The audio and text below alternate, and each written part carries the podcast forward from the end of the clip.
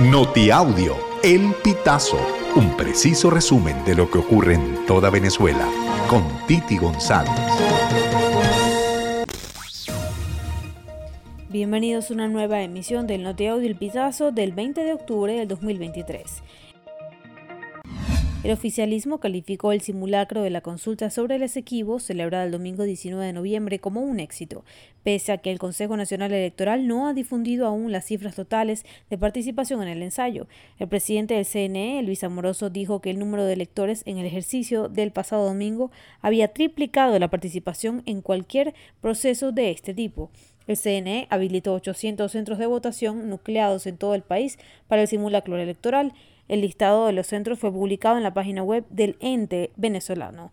El horario de apertura y cierre de centros electorales para el simulacro fue fijado por el CNE desde las 9 hasta las 4 pm. Este lunes 20 de noviembre el sueldo mínimo cumplió más de 600 días estancado en 130 bolívares, pues el último aumento se decretó el 15 de marzo del 2022. En ese momento el salario equivalía a 30 dólares. Sin embargo, hoy representa unos 3.66 dólares según cotiza el BCB. La ley venezolana establece que el salario debe cubrir las necesidades básicas del hogar.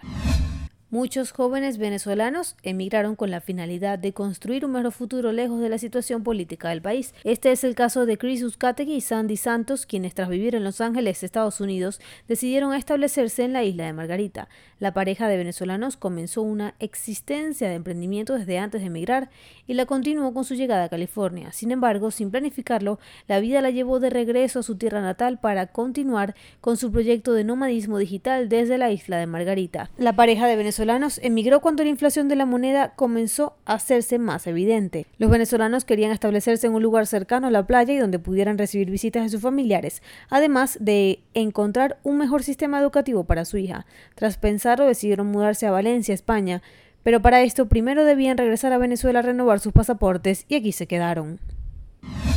La Vinotinto enfrentará a Perú este martes 21, lo que será su penúltimo encuentro de las eliminatorias mundialistas sudamericanas en 2023.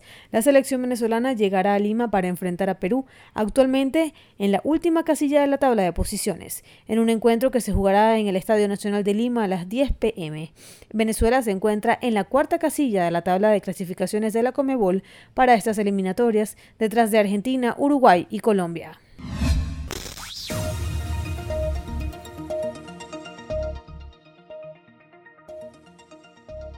Amigos, así finalizamos. Si quieres conocer más informaciones, ingresa a elpitazo.net.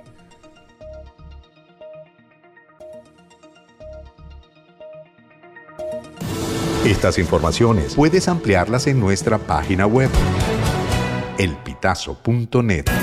También recibimos tus denuncias vía SMS o WhatsApp a través del 0414 230 2934.